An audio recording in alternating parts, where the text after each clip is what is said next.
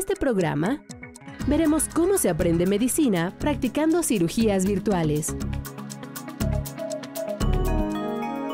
Visitaremos un museo de mineralogía de principios del siglo pasado y conoceremos el proyecto para desarrollar en México la primera ciudad del conocimiento.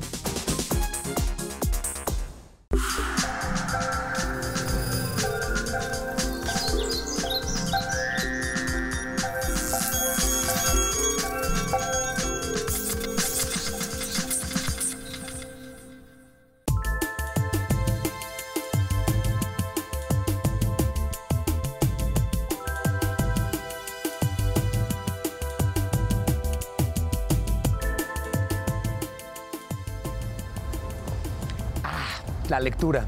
Pocos placeres pueden despertar nuestra imaginación y llevarnos a lugares que cada uno además podemos imaginar basados en la misma historia, como la lectura. Estamos festejando la 32 Feria Internacional del Libro Politécnico aquí en Pachuca, en Hidalgo. Yo soy Emilio Saldaña, bienvenidos a Factor Ciencia. Vamos a leer y nos vamos a divertir. Vámonos.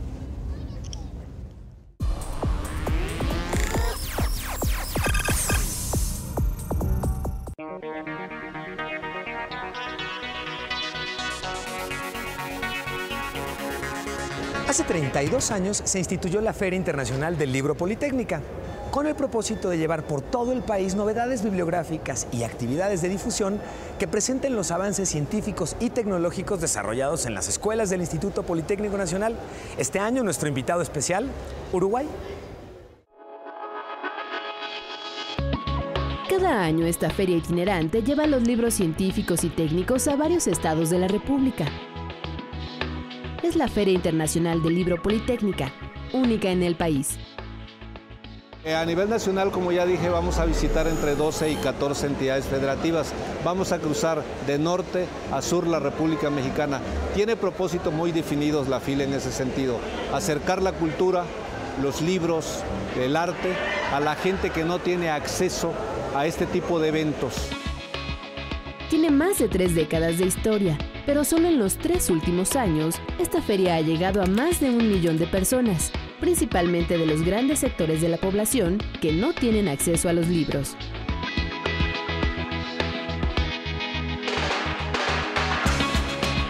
Su lema es llevar los libros a la gente y no la gente a los libros.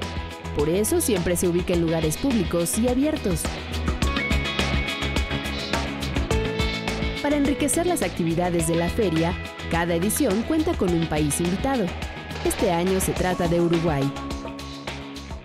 El país invitado eh, nos, nos, trae una muestra editorial de, la industria editorial eh, de los libros producidos en el país y una serie de actividades culturales. Básicamente eh, se destaca Uruguay en lo que tiene que ver con su turismo, y en, cuestiones que tienen que ver con el cine. Los asistentes no solo pueden acercarse a los libros, sino a la ciencia y la tecnología mediante conferencias, talleres y exhibiciones. Tenemos una serie de conferencias que tienen que ver con los desarrollos tecnológicos, en específico con el, en esta ocasión estamos impulsando el tema del libro electrónico. Además, en, un área especial para niños que se llama el Rincón de los Niños, tenemos una serie de atractivos y de talleres que tienen que ver con la divulgación científica.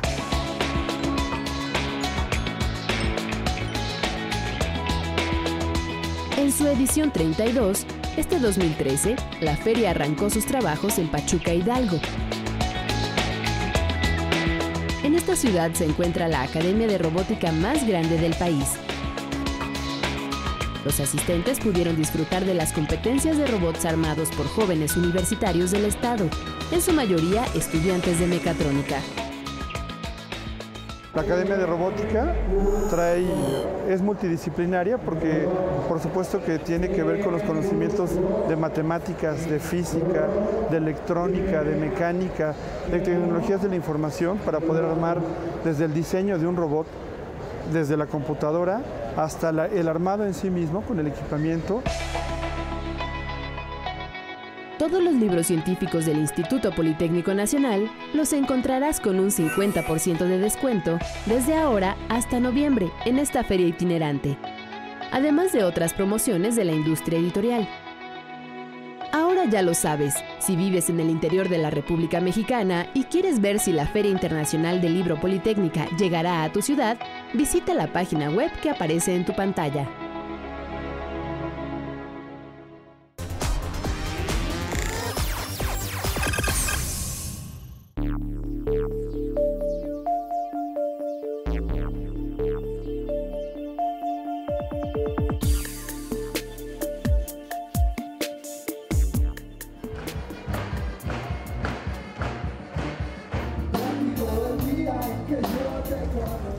Y a un costado de donde se está llevando a cabo la 32 Feria Internacional del Libro Politécnico 2013, aquí en Pachuca, en Hidalgo, se encuentra el Teatro Hidalgo.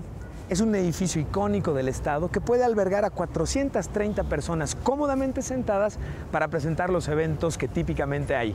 En estos momentos, por cierto, la Banda Sinfónica del Estado de Hidalgo está llevando a cabo una temporada de conciertos de primavera los jueves, 7 de la noche, que te recomiendo mucho que te acerques y conozcas. Pero vamos a dar una vuelta ahora aquí mismo en Pachuca, la Universidad Autónoma del Estado de Hidalgo, en donde se encuentra el Museo de Mineralogía. Alberga más de 1.200 muestras de minerales de la región y del mundo, así como algunos fósiles que fueron encontrados en la zona. Historia y lujo se conjugan en un recorrido fascinante. Vamos a conocerlo.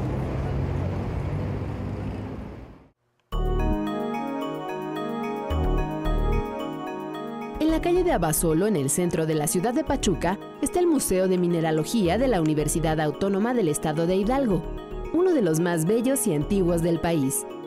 Se ubica en un edificio del siglo XVIII que fue de la Orden Hospitalaria de San Juan de Dios, conocido como Hospital de Nuestra Señora de Guadalupe, que funcionó de 1728 a 1862.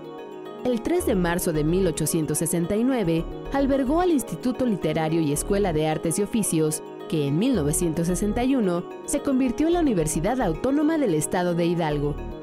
El Museo de Mineralogía pertenece al Instituto de Ciencias Básicas e Ingeniería. Sus colecciones empezaron a reunirse en el año de 1879 y 1893. Actualmente exhibimos alrededor de 1.161 muestras de minerales, rocas y fósiles de Hidalgo, de la República Mexicana y de varias partes del mundo. Con tan solo recorrer este museo, los estudiantes y el público en general pueden conocer los diferentes minerales, su clasificación, su composición química y la forma en la que se cristalizan. Las vitrinas están talladas en cedro blanco a finales del siglo XIX por el señor Teófilo Moreno. Él fue el ebanista. Algunas de las vitrinas conservan sus vidrios originales. ¿En qué se ve? En que tienen burbuja. El costo de todas estas vitrinas tuvo un costo de 650 pesos todas. Y desde luego, peso oro. En ese entonces se pagó a razón de 20 pesos semanarios. Este museo también alberga una momia. Se dice que venía huyendo un general de apellido Márquez que había perdido una batalla y que traía uno de asistentes principales muy mal herido de nombre Julián Silva y que pasó por la parroquia de Tula Hidalgo y quiso que lo asistieran y lo asistieron, pero que de todos modos murió y quiso que lo enterraran adentro de la parroquia enfrente del anfiteatro y al estar escarbando para enterrar a su asistente se encontró un cuerpo mamificado que es la momia. ¿Cuándo? El 28 de mayo de 1894. A 119 años, esta momia le crece el cabello en cabeza, barba, axilas y pubis.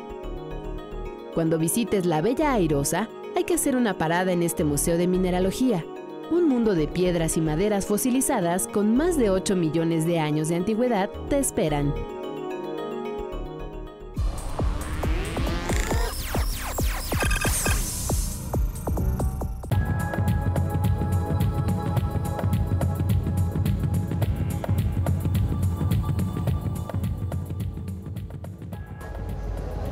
En 2012 el Instituto Politécnico Nacional abrió una nueva escuela de educación media superior, la primera de ese nivel que en 30 años puso en marcha fuera de la zona metropolitana del Valle de México. El Centro de Estudios Científicos y Tecnológicos, el CECIT número 16 Hidalgo, es la punta de lanza en la creación de la ciudad del conocimiento. Entérate de qué se trata este proyecto aquí en Factor Ciencia. terreno se construye la futura ciudad del conocimiento. Se trata de un espacio de 178 hectáreas de terreno al poniente de la ciudad de Pachuca. En este lugar se instalarán centros de investigación tecnológica y científica, un parque tecnológico, así como zonas de desarrollo empresarial y comercial.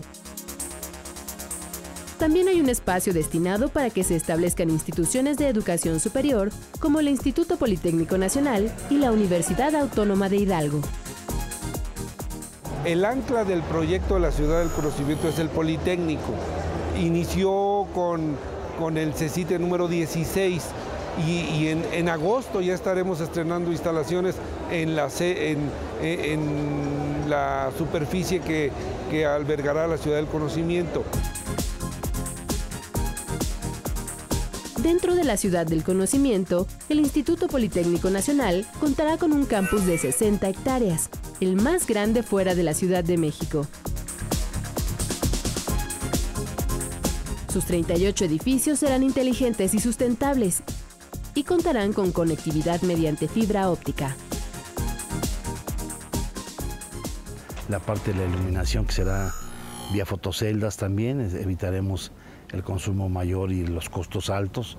Eh, todos los edificios, se podrán dar cuenta ustedes, contarán con elevadores, eh, tendremos una capacidad en la primera etapa de este gran proyecto de 6.000 alumnos en bachillerato, de 4.000 alumnos en licenciatura o ingenierías y hasta 2.000 alumnos en posgrado. El Centro de Estudios Científicos y Tecnológicos número 16 ya inició sus operaciones atendiendo a estudiantes de bachillerato. Cuando la ciudad del conocimiento esté concluida, este centro de educación media superior se encontrará en una ubicación inmejorable que facilitará a los estudiantes incorporarse a la industria y a la investigación. Nuestros vecinos van a ser otras universidades, eh, incubadoras de empresas, bibliotecas, eh, librerías, pues ¿qué más podemos pedir eh, que al ver que este sueño se hace realidad en un espacio digno, como lo será la ciudad del conocimiento? Otra dependencia del IPN que tendrá un lugar en la ciudad del conocimiento es el Centro de Educación Continua. Este centro contribuye a la formación de capacidades en la población mediante el desarrollo de cursos, talleres y seminarios. Una de las herramientas tecnológicas con las que cuenta el centro es esta unidad móvil de aprendizaje, mediante la cual acercan a la tecnología a comunidades marginadas. Camiones que están equipados con tecnología eh, tienen 18 eh, equipos de cómputo, tienen videoproyector, proyector, impresoras, amplificador y están equipadas sobre todo lo más importante con cápsulas educativas. Cuando se concluyan las instalaciones de la Ciudad del Conocimiento, serán de clase mundial y en ellas convivirá la ciencia, la educación, la productividad y el esparcimiento en un ambiente de sustentabilidad y servicios de alta tecnología, contribuyendo a que nuestro país transite hacia una economía del conocimiento.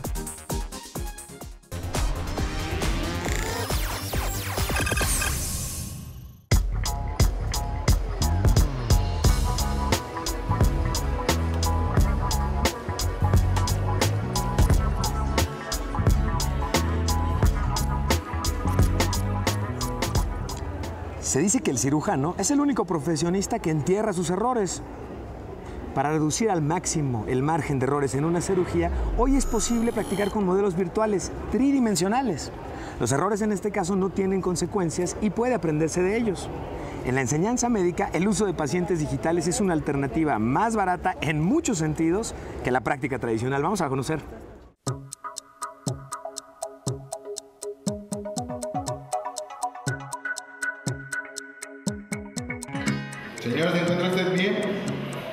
La enseñanza de la medicina va a la par con la tecnología. y un ejemplo es el Centro Latinoamericano de Educación Médica por Simulación, CLEMPS, localizado en el Instituto de Ciencias de la Salud de la Universidad Autónoma del Estado de Hidalgo. El CLEMPS de Pachuca es el quinto en el mundo y el primero en América Latina que pone a disposición de los alumnos la práctica con simuladores de baja, media y alta fidelidad. Estos son programados con un software para recrear los diferentes padecimientos, procesar la información sobre los medicamentos y reaccionar positiva o negativamente ante el trato que reciben del alumno. Los simuladores actualmente se utilizan en la educación médica como una herramienta muy importante para la enseñanza de la medicina. Calificado como el sitio premier de Gaumart, la compañía fabricante de los simuladores, el CLIMS de Pachuca fue diseñado en 2009 como un hospital con área de urgencias, terapia intensiva, quirófano, pediatría, ginecoobstetricia y trauma choque. Este simulador que estamos viendo ahorita es uno de los, de los simuladores de más alta fidelidad que hay en el mundo. Se llama HAL, es un simulador de la empresa Gomar y este simulador nos, nos simula cualquier tipo de patología de trauma, pacientes muy graves en el, en el área de trauma choque que tenemos que atender nosotros adecuadamente. Es el simulador que utiliza la Fuerza Aérea de los Estados Unidos para dar sus entrenamientos en el manejo del paciente traumatizado. Otros modelos de simuladores están programados para atención del parto, escuchar los ruidos cardíacos y respiratorios,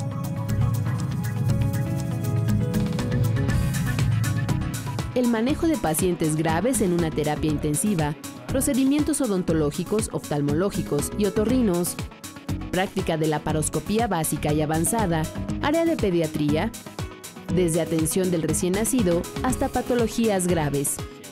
La educación por simulación actualmente es uno de los pilares en la educación médica. Nosotros hemos pugnado porque realmente se aplique como debe de ser. Eh, como ustedes saben, en los hospitales cada vez tenemos más dificultad para poder obtener campos clínicos para que los alumnos puedan aprender las diferentes patologías. Los futuros médicos tienen la oportunidad de ver las distintas enfermedades en un simulador, obtener experiencia para primero corroborar su aprendizaje cuando vayan a sus prácticas hospitalarias y luego poner sus conocimientos al servicio de sus pacientes.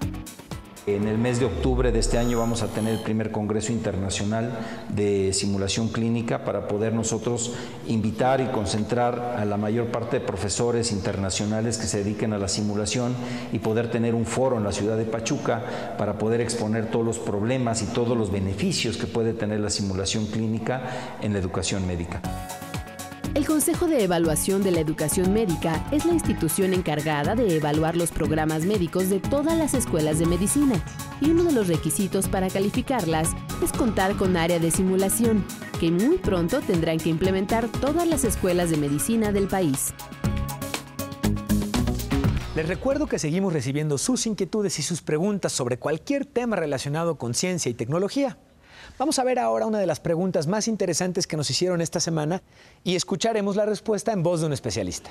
Yo quiero saber qué es la tecnología sustentable. Tecnología sustentable eh, pues es el tipo de procedimientos eh, técnicos que se hacen materiales a través de máquinas eh, y en general de ciencia aplicada que tomen en cuenta aspectos medioambientales, que sean económicos también, porque las empresas no pueden trabajar de a gratis, además generan empleos y todo eso tiene que tener una repercusión social, tanto la conservación del medio ambiente o la depredación en su caso, como la generación de empleos o no tenerlos, todo esto tiene implicaciones de tipo social. En el centro de todo esto entonces estaría la gente.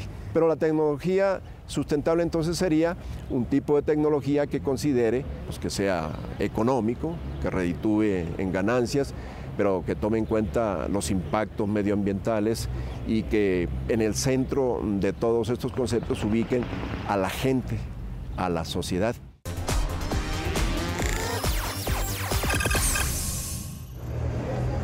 Continuamos en Factor Ciencia visitando la Feria Internacional del Libro aquí en Pachuca, en Hidalgo, y nos encontramos con algo maravilloso.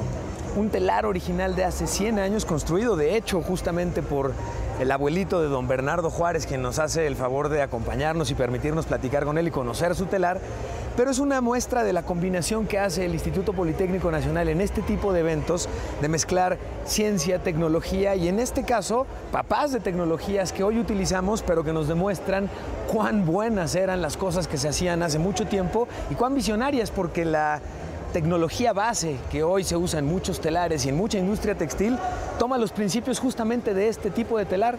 Don Bernardo, lo felicitamos mucho y de parte de Factor Ciencia le agradecemos mucho la oportunidad de conocer este telar. ¿Cuánto tiempo más o menos le toma producir alguna de las prendas que realiza en este telar, don Bernardo? Una semana. Una semana. Sí, una semana. Entre que hace todo el amarrado de, y ordenado de hilos, pero ya una vez que están los hilos ordenados, me decía usted, no es, el proceso es mucho más rápido, ¿verdad? Sí. Esto se toma como cuánto tiempo más o menos, ya, con los hilos, Con los hilos una, una hora de hacer un- una prenda, un, un rebozo. un rebozo.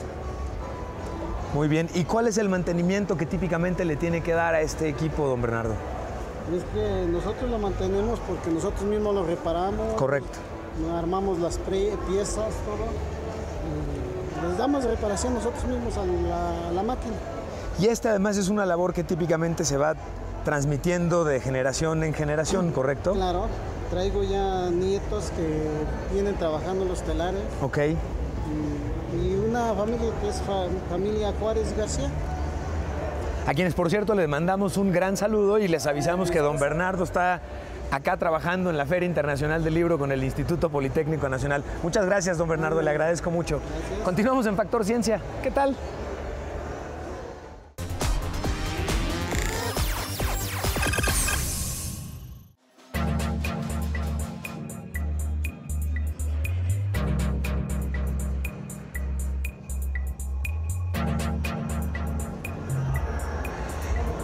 Continuamos en Factor Ciencia visitando la Feria Internacional del Libro Politécnico aquí en Pachuca Hidalgo. Una de las aplicaciones prácticas de la robótica es permitirle al hombre operar en entornos en donde nuestra seguridad o nuestra salud puede estar en riesgo. Tal es el caso de un robot que se utiliza para operar en ambientes en donde existen en el ambiente químicos muy tóxicos. Vamos a ver. Este es el primer robot antropomórfico que se mueve articularmente como si fuera una persona de verdad. Incluso puede mantenerse en equilibrio cuando una persona lo empuja de lado. Se llama Petman y fue desarrollado por la empresa Boston Dynamics con fondos del Departamento de Defensa de los Estados Unidos. Está hecho para probar la protección química que proporcionan los trajes especiales a los soldados en condiciones realistas.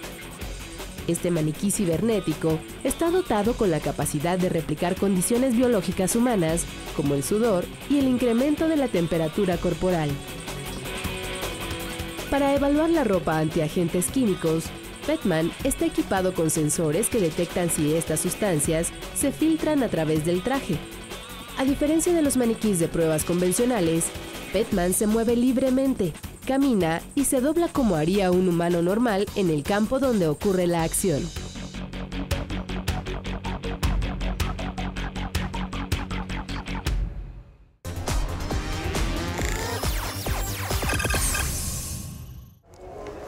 Con la llegada de Internet, el libro electrónico ha tomado cada vez mayor preponderancia. Sin embargo, el libro impreso está muy lejos de morir.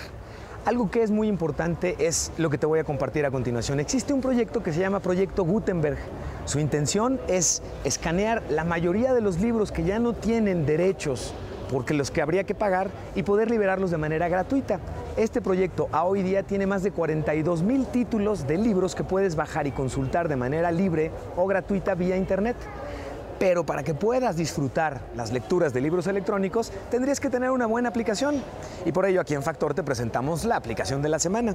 En esta ocasión se trata de una aplicación que es gratuita y que es multiplataformas. Esto es, la puedes utilizar en iPhone, en Android, en Windows, en Mac, en Linux. Y se llama Kindle. Esta aplicación de Kindle lo que te permite es cargar distintos tipos de libros, ya sea en documentos Word, PDF o libros en formato electrónicos y leerlos a través de ello. Pero no solo eso, puedes guardar un bookmark, incluso puedes consultar en diccionarios integrados cuál es el significado de una palabra en particular que esté dentro del libro en el afán de poder entender completamente los textos. Te invito a que la bajes, es gratuita, es libre y lo más importante, te va a ayudar a justamente desarrollar el hábito de la lectura. Continuamos en Factor Ciencia.